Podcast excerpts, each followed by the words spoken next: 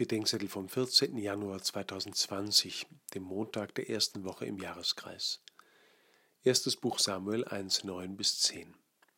In den nächsten Wochen wird uns die Geschichte des Propheten Samuel erzählt an der Schwelle zwischen der Zeit der Richter und der Könige Israels. Die Geschichte des Gebets und der Erhörung seiner Mutter Hannah rührt an mehrere Nöte unserer Zeit, an die Not ungewollter Kinderlosigkeit, an die Not von Kränkung und Demütigung zweier Frauen eines Mannes, an Not und Schmerz, die so benommen machen, dass Hannah vom Priester Eli in Shiloh als betrunken und haltlos verachtet wird. Und sie erzählt die Geschichte der Empfängnis eines bereits weggegebenen Kindes. Das Naziräergelübde, mehr in Nummer 6, war ein, oft bereits von Eltern gegebenes, Gelübde zum Dienst in einem Heiligtum, verbunden mit einer entsprechenden asketischen Lebensform.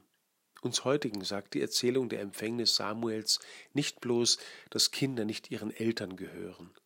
Sie erzählt uns vielmehr den Anfang einer Berufung.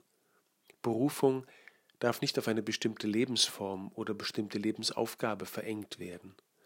Berufung bedeutet grundsätzlich ja schon, dass das ganze Leben gerufen werden und Antwort geben ist und so seine Richtung und seinen Sinn bekommt. Samuel wird ins Leben gerufen und Hannah gibt ihr Kind zurück und frei, noch bevor sie es empfangen hat. Das ist der erste Dienst, den Eltern ihren Kindern und wir alle unsere Nächsten tun sollen, dass wir einander entlassen in den Ruf Gottes. Samuel wird den noch zu hören und zu unterscheiden lernen. Hannah genügt es zu wissen, dass Gott ruft und ihr Kind dann in seinem Element sein wird, wenn es in allem die Stimme Gottes hindurchhört und sein Leben zu einer Antwort macht.